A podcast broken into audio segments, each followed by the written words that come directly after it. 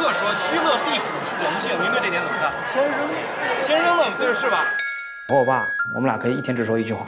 他喜欢历史，我们希望他以后搞金融类的这种。我觉得我可能都有点金融之类的，有时候会变得特别理想，但是有的时候会很现实。感觉每天都会被很多人都压着。我的教育是双赢，正常人会见得比那个优秀的人不行，尤其女孩子。现在开学吗？期待，多么期待！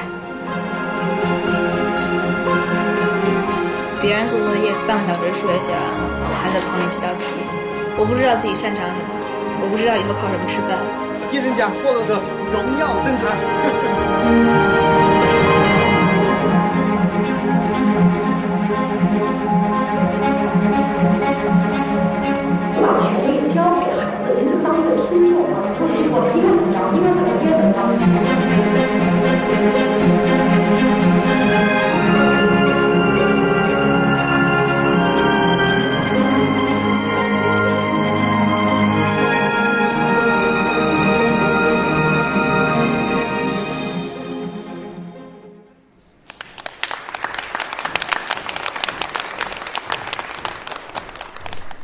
大家好，我叫张琳，是一名纪录片导演。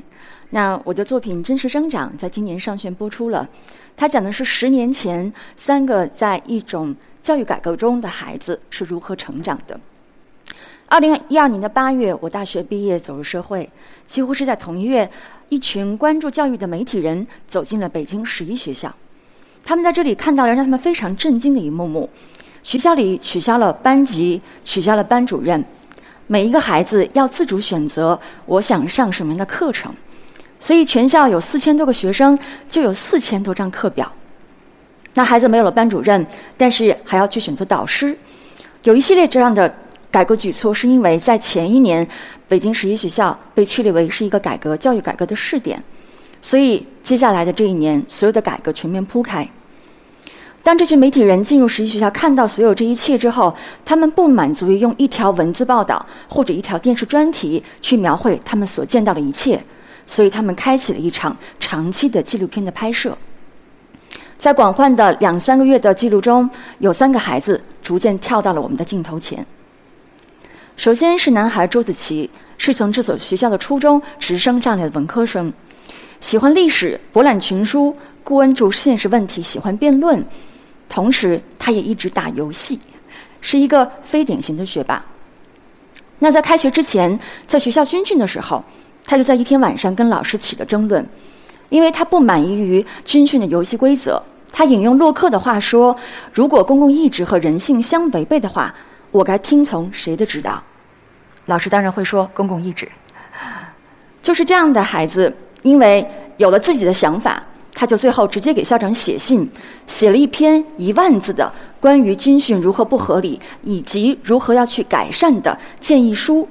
而奇怪的是，所有的他的建议都被采纳了。初中的军训被砍消了，高中的军训砍了两天。很显然，在这样的环境里面，周子琪是一个如鱼得水的孩子。第二个主角叫李文婷，成长于山西的阳高县城。那他是从北京的怀柔郊区以全校第一的身份考了进来，是一个在传统的教育里面的好学生。所以在刚刚进到这一个自由的、开放的十一校园的时候，李文婷变得非常的不适应，因为他的周围都是一群非常自信的、成熟的北京孩子。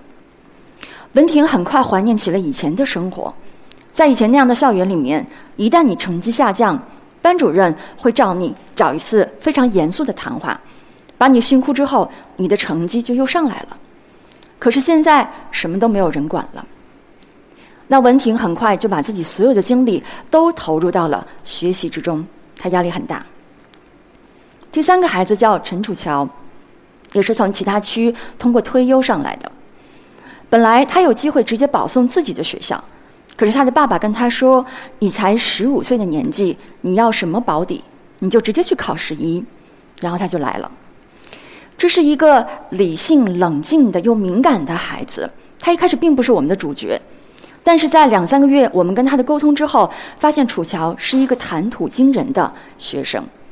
这种谈吐并不是面向世界的侃侃而谈，而是对自我的冷静剖析。他在高中的时候喜欢量子物理，喜欢艰深的科学，可是他却做不好一道高中物理题。他会说：“我不知道未来要靠什么吃饭。”他会坦诚地承认：“我不喜欢承担责任。”他看了很多的电影、小说和音乐，但是他却焦虑于自己是一个只有输入没有输出的人。我们很少能够在镜头里，包括在生活里看到会说这样的话的孩子。所以，就是这样三个带着非常鲜明性格的高中生，在十一学校开始了他们的成长，当然还有成长的烦恼。比如周子琪，他在恋爱这件小事上遭遇了滑铁卢。他会说：“我的三个死党好朋友哪一点都不有我，可是他们都有女朋友。”还有，他输了辩论赛，他是学校里面的辩论队队长，带领着全校在北京市的辩论比赛中连续拿了三年的冠军。可是，当来到了高二，当学业的压力开始倍增，老师们开始侵占四点十五以后孩子们社团的活动时间的时候，他的辩论队没有办法训练了。所以他们头一次在对外的比赛中输掉了。周子琪非常愤怒，他又写了一封信，叫“还自主与自主”。他在里面抨击学校的改革是当面一套，背后一套。明明说要给我们自主的时间，却背地里安排了所有的作业和考试。他非常的愤怒，直接把这封信抛到了网上，捅到了校外。老师们也都很生气。周子琪遭遇的第三个烦恼是跟爸妈之间的一个专业的选择。他一直喜欢历史，关注现现实问题，可是他的爸爸妈妈希望他能选金融专业，未来出任 CEO，走向人生巅峰。可是周子琪并不喜欢，带着这样的纠结，他来到了高三。最终在高考前，他决定要去妥协，因为爸妈是那个给他付账单的人。他想通了。最后，命运给他开了一个不大不小的玩笑，周子琪考砸了，砸到不能够去爸妈希望他去的北大光华学院，只能去读历史，这是他的故事。李文婷呢，选择了一位导师，是照片中这位看起来就严肃的、严厉的、相对传统的方锡鹏老师。这是一位会吐槽学生的课表里面体育课比我的物理课都多的老师。他会当面跟年级主任说，让孩子们做规划是形式主义。他也会对着同学们说，你们的任务就是学习。但是在这样的老师的课堂里面，李文婷在缓慢的进步。他在两个学期之后进到了前一百名，拿到了双科飞跃奖。他也逐渐的有了一两个要好的好朋友，大家一起养了一条金鱼。他会去参加学校的泼水节，脸上有了笑容。而在高二的下学期，李文婷出人意料的选择了一堂舞蹈课，要去跳韩国女团舞。她动作很不自然，也不太学得会，但是她很认真的要去跳。最终在期末考试的时候，李文婷换上了背心、短裤、高跟鞋，自信的去散发她青春的魅力。我们所有人都能够感受到，那个羞涩的女孩长大了。而陈楚乔的故事要从这一间教室开始说起。他选了一堂只有八个人的语文选修课，专门研读鲁迅的文章。本来以为就只是了解一下段落大意就好，但没有想到这位憨态可掬的黄娟老师采用的是抬杠式教学法。他会不断追问孩子们一些非常浅显的问题，但是要让他们用自己的语言去回答。那在这个过程中，陈楚乔逐渐打开了自我，在一次课后讨论中，他聊着聊着就盘腿坐上了桌子。可是，在这之前，他从来不敢在课堂上这么做。这个动作一下子释放了他。他开始在课堂上去分享他喜欢的音乐，来自石家庄的万能青年旅店的歌。他也开始写出了自己人生中的第一部微型小说，并且在学校里面拿了奖。而奖品是一整套的《冰与火之歌》。等到了高二下学期，楚乔开始加入微电影社，和他的同学们想要去拍一部校园僵尸题材的微电影，预算要有七千块，对孩子们来说是笔巨款。他们想了很多办法，比如啊，把自己以前的作品课程碟拿去卖，结果只卖了三百块。后来没有办法，他们开始一路向老师、向社团、向团委、向学生会等等寻求帮助，最后找到了校长。可是没等去展示他的预算清单，就被斩钉截铁地拒绝了。校长说：“钱是不会帮助你们的，就是要让你们经受挫折，让你们想办法说怎么样办不到，最后又断到了，这才是锻炼你们。”最终，楚乔和他的同学们被要求按照市场规则进行一场答辩。向老师们说明钱如何花，钱最后又如何挣回来。最终在高三毕业的时候，他们拍摄的短片《极度恐慌》在学校上映了，不仅把钱赚了回来，还多赚了一点点。在一二年，我们刚刚选择这三个主角的时候，我们其实并不知道他们今后的人生会怎样。对我们而言，最重要的是我们要确定我们想要去观察和记录这样一场教育改革对不同的孩子们有什么样的影响，而不仅仅是那些优秀的适应的孩子。所以在当年，这个片子叫做《教育突围》，嗯，它跟现在真实生长完全不一样。我们在二零一六年的时候做出了五集的成片，可直到那个时候，整个导演组才发现说这个表达出了问题。因为如果你仅仅去描绘一场改革是什么、怎么改，那作为我们纪录片工作者，我们没有办法站在任何立场去评判这个改革是成功了还是失败了。更何况，随着改革的展开，在全国有很多的高校都在实行像走班选课制这样的制度，那这样的记录本身也不再新鲜了。所以，我如何让自己的片子能够在更长远的未来里具有意义呢？整个团队都陷入了迷茫。发起人苏国祥老师完全个人投资的几百万预算渐渐花完了，而团队成员也一个一个的离开，最后就只剩下了我和苏老师两个人。对我而言，日复一日的看待他们的素材，这群孩子已经成为了我的朋友，而我也逐渐的找到了我和他们的更加个人化的连接，比如文婷。我二十年前就是一个像文婷一样乖乖的女孩，一心只知道学习，只知道备战高考。那楚乔呢？我很快就会知道，他成为了我的同行，他拍电影，而我拍纪录片。周子琪的话，因为我们两个都在中国最好的两所大学读书，所以我们很深刻的知道好学生会遇到什么问题。所以在与他们三个有了更多个人化的联系之后，我决定转换视角来讲他们的故事。从这个时候开始，我从职务和心态上都变成了片子的导演。我想去呈现下一代人他们的自信与张扬，同时也去呈现他们每一代人都会遭遇的迷茫和痛苦。那很快，我们一边决定说要继续跟拍三个孩子在高中毕业后的人生，另一方面，我们开始去找投资、找平台。所以从一八年底开始，我们去到了广州，去了台湾，去了韩国的釜山，去各种提案大会，开始把我们的故事讲给各种各样的人听。最后是在广州纪录片节的帮助下，找到了腾讯视频来投资和做播出，并且找到了周浩老师来当我们的监制。我记得在一九年的春天，广州节有一次把几个潜力项目的导演和周老师聚在一块儿去聊一聊项目。我后来才发现说那是一场面试。我把预告片三分钟给周老师看了，我跟他讲了三个孩子的故事，周老师全程面无表情。他后来问我一个问题，他说：“你用五个词儿去形容一下周子琪。”我说了前四个都是显而易见的，嗯，才华横溢啦。博览群书啊，口才啊等等，周老师都没有什么反应。最后我想了想说，子琪身上有一个特质叫做保守，这是我形容他的第五个词汇。这个保守更多的是指我看到的这群孩子对待金钱的态度。在一九年，当整个社会的风向已经发生了变化，类似于像直播、像知识付费、像自媒体已经在如火如荼的展开的时候。一个拥有雄辩口才的年轻人，会觉得自己以后赚不到钱，找不到工作，这带给了我很大的震撼。我会觉得他们没有他们表面看起来的那么的自信，他们有保守的一面。自此，周老师终于听到了他想听的内容。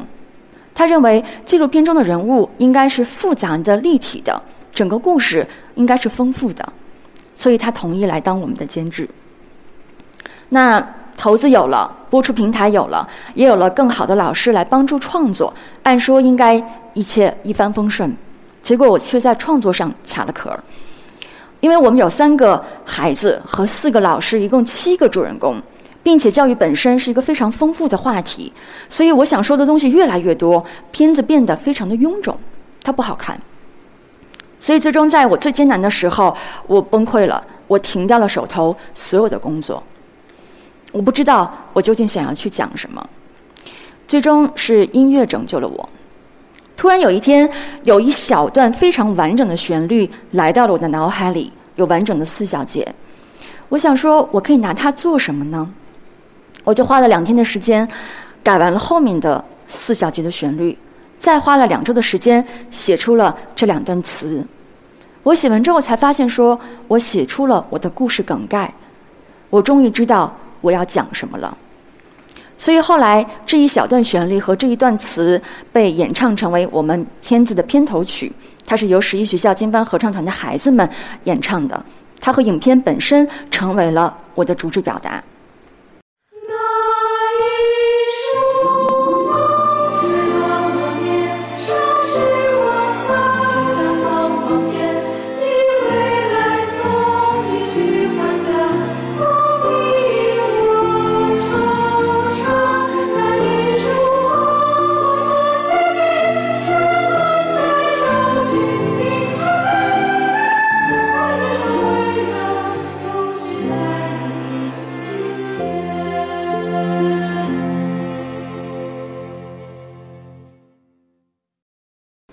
那在今年的二月份，片子上线了，三个主人公都来到了我们的首映式的现场，这是他们十年后长大的样子。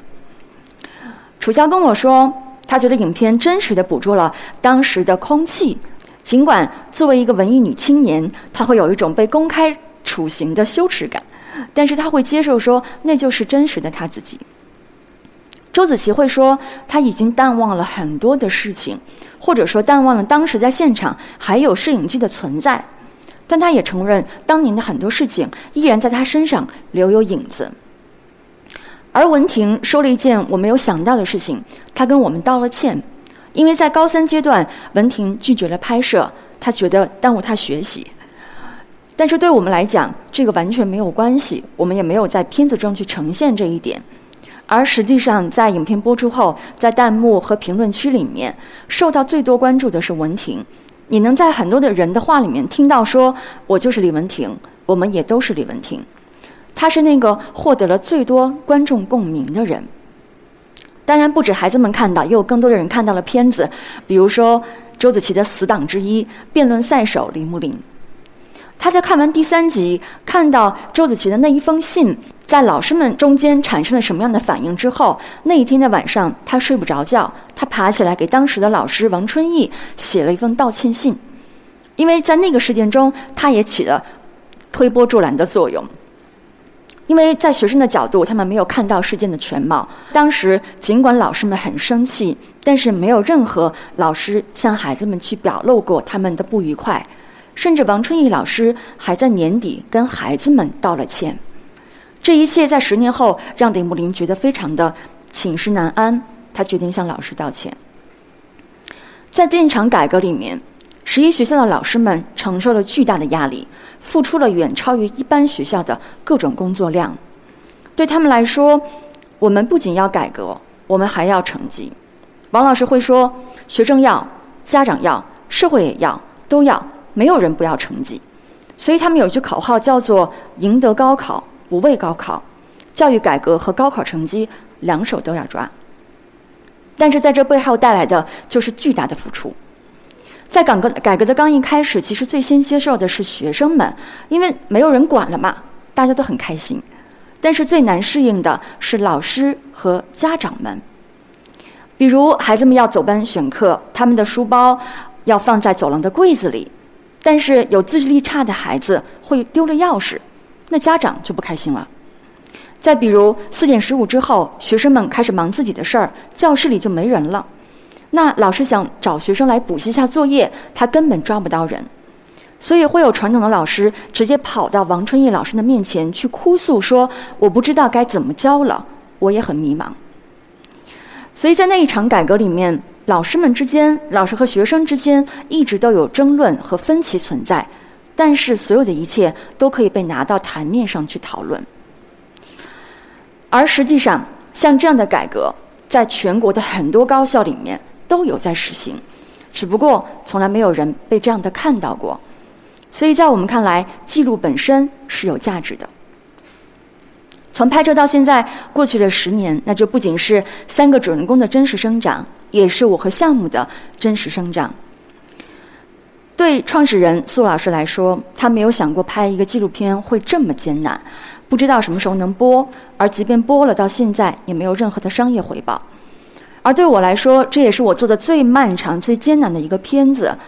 但是我能坚持八年，是因为我不仅在其中获得了成长，纪录片也成为我认识自己和认识世界的一个方式。在此之前，我是一个接受传统教育的人，通过高考从小地方来到了北京，改变了自身的命运。某种意义上来讲，我是一个幸存者，所以我并不会去反思我高中时代所受的教育或一路而来的经历。在看到。十一孩十一代孩子们所有的这一切之后，我也曾经有过非常羡慕和嫉妒的时刻。我会觉得说，是不是因为他们在北京才能够接受到这样的教育？其中有一段片段是我看到现场记者直接问了孩子们这个问题：说你们才十五岁就如此成熟，是不是因为你们在北京？这个孩子迟疑的三秒，给了一个非常精妙的答案。他说：“不是的。”所以，当我们看到这样的一群孩子有这样的思辨能力和他们的认识之后，我开始去反思：说我究竟受到的是一种什么样的教育？开始去反思我的过去，比如说我所受到的音乐教育。这是小时候的我，我从四岁到十二岁学了八年的钢琴，在最后的几年里，我上的是五十块钱一堂的课，而我爸妈的工资每个人才只有九十块钱。所以，如果你拿金钱去衡量，我在当年接受的绝对是一种精英教育。可是，在那样的音乐教育里面，它是面向考级和比赛的，没有人会去关注你是一个什么样性格的人。看起来一个可爱的小女孩，其实她的本质是一个理性的、严肃的、善于处理多线程任务，但却不善于情感表达的人。所以我天生弹巴赫弹得很好。但是我不习惯去做情感表达，所以我没有办法去在舞台上、在比赛中去展露自己。我逐渐变得非常的痛苦，而没有人关注到我的性格和我在音乐上的喜好。他们依然是用那把尺子来衡量我作为一个音乐的学习者，我是不是成功，是不是优秀。所以，逐渐的，我在学音乐的过程中越来越痛苦，再加上学费又非常的高昂，最后便放弃了。回过头来看《真实生长》里面的人物和故事，你会发现，每一个孩子在高中阶段就被鼓励去说、去挖掘我是谁，我喜欢什么，我以后想去过一个什么样的人生。在我看来，这是一种最低限度的自由。如果在我当年学音乐的时候，能够有人看到我是一个什么样性格的孩子。如果能有人跟我说你不适合做演奏，但是你可以去作曲或者去学指挥，或许我就不会放弃我的音乐之路。当然，二十多年之后，我依然非常感激我的妈妈把我送去了学钢琴，否则我不会写出我的片头曲。我对此是心存感激的。所以，每一代年轻人的成长，他都会经历焦虑和痛苦。这跟他身处什么样的时代无关，跟他接受了什么样的教育也没有关系。所以在认识到这一点之后，我们逐渐把影片的讲述重点从教育改革落回到了人本身，去讲述三个孩子的成长和烦恼。对这批九五后的孩子们来说，他们生长于一个物质充盈、信息爆炸的社会，他们在非常小的时候就见识到了更大的世界。可是，当长大成人，当他们来到社会之后，却会发现，似乎上升的通道变窄了。我的一腔热血，我有一身的武艺，但现在我或许只能做个普通人。在这种情况下，认识我是谁，对对三个人来说都变得更加重要。周子琪在高中毕业之后进入北大学历史，可是半学期之后，他就体会到，他理想中的、他想象中的历史教育不是这样的，这根本不适合他。同时，他也结识到了更多更优秀、适合学历史的学霸是什么样子的。他看到了自身和他人的差距，于是他很快辅修了经济双学位，并且在大学的时候决定出国。他去了芝加哥大学学习，嗯，公共政策。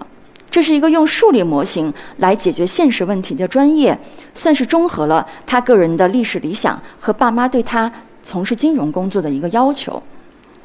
但没想到，出国半年之后遇上了疫情，他上了一年半的网课就回国了。回国后的第一份工作去了学而思，两个月之后工作就丢了，不得不再次又找了份工作。所以对周子琪来说，这毕业之后七年的过程是一个认识自己、从学霸变成了普通人的过程。我非常能够理解周子琪作为一个北大学生的压力和他所说的期待。以我自己为例，在我从事纪录片工作好几年后，我曾经被人当面说过。你清华毕业的呀，你清华毕业的就干这个，所以我很理解周子琪。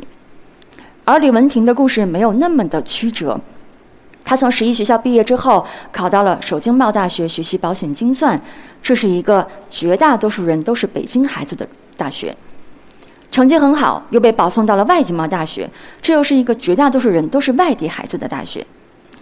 四年过去后，李文婷发现，她比她的大学同学更能清楚地认识到自己是谁，她想要什么。她在做选择的时候不会那么痛苦。文婷也一直跟她在县城的同学们保持着联系。坦白地讲，那些留在县城读书的同学们的高考成绩是更好的，去到了更好的大学。可是很多人在一进到大学之后，就发现说，丧失了奋斗的动力。或者是随便选了一个并不认识的专业，然后又不喜欢；又再或者随大溜考了研，到了研究生阶段又发现并不适合自己。而所有的这一切对文婷来说，她在高中阶段都遇到了，也都在尝试着去解决。她认识自己更早，也更清醒。对文婷来说，她认可自己现在是一个小富即安的人，他愿意去过这样的一种更为自洽的人生。楚乔在毕业之后去了纽约世界艺术学院读了四年的电影。他在刚刚找到以影视作为自己人生方向的时候，说过这样的一段话，让我非常的动容。我们问他为什么喜欢创作，他说：“无论多好的朋友或者家人，最后都会离开你，只有作品不会。”他在创作中找到了非常大的安全感和幸福感。但是当他读完四年的电电影专业之后，在他的毕业作品里面，他致敬了刚刚逝去的他的姥爷，他把他的家人留在了作品里。楚乔毕业之后的第二年回到了中国，开始一个剧组一个剧组踏踏实实的去积攒他的导演经验。他跟我们说，他现在只能做场记，可是场记是一个除了导演和摄影指导之外，第三个可以坐在监视器前面的人，他可以学很多东西。我们并不知道楚乔可以什么时候去指导第自己的第一部电影，他什么时候能够出名，但是他现在在很快乐并且扎实着朝着他的梦想而努力。从某种意义上，这三个人都是好孩子。那好学生的故事值得被讲述吗？在我大学的时候，我原本学习的是新闻专业，后来才进入轻影工作室，开始纪录片创作。新闻专业对我来说有一个困惑，就是只有一个人，要么特别好，要么特别坏，才会成为新闻人物。那当一个人和一个事件不能够够得着这种新闻标准的时候，他们是不会被看见的。但是纪录片不一样，纪录片关注的是人本身，是人的生活和那些最琐屑的日常，这让我非常的着迷。对真实生长的三个主人公来说。他们无论从正面的意义还是反面的意义，都是不可能出现在新闻中的人物。可是他们的人生、他们的烦恼、他们的成长，不值得被看见吗？从我的角度来说，他们打动了我。那我相信，能够打动我的，也一定能够去打动更多的人。我从一个好学生的视角，看到过太多的人早早的放弃了自己的动力。我们有一句话叫做“让孩子赢在起跑线上”，可是如果当孩子来到中途，他们就不愿意跑了，赢在起跑线又有什么样的意义呢？在十一学校，当孩子们在高一和高二享受到了相对宽松和自由的成长之后，进入到高三，一切就像回到了解放前，课桌又摆回了原来的样子，老师上课的方式也回去了，也有更多的压力、考试和分数。对于像周子琪这样讲究自由成长和有思辨能力的孩子来说，他们当然有一种乌托邦幻灭的感觉。周子琪是在当年被寄予厚望要去争取北京市文科状元的人，可是，在他看来，这一切都没有意义。我前一阵还听说了这样一件小事儿，在西南地区有一所也有条件实行教育改革的学校，老师们会在高一、高二来到十一学校进行考察，可等到了高三，老师们又集体去了衡水中学考察。大人们的思维变化是很快的。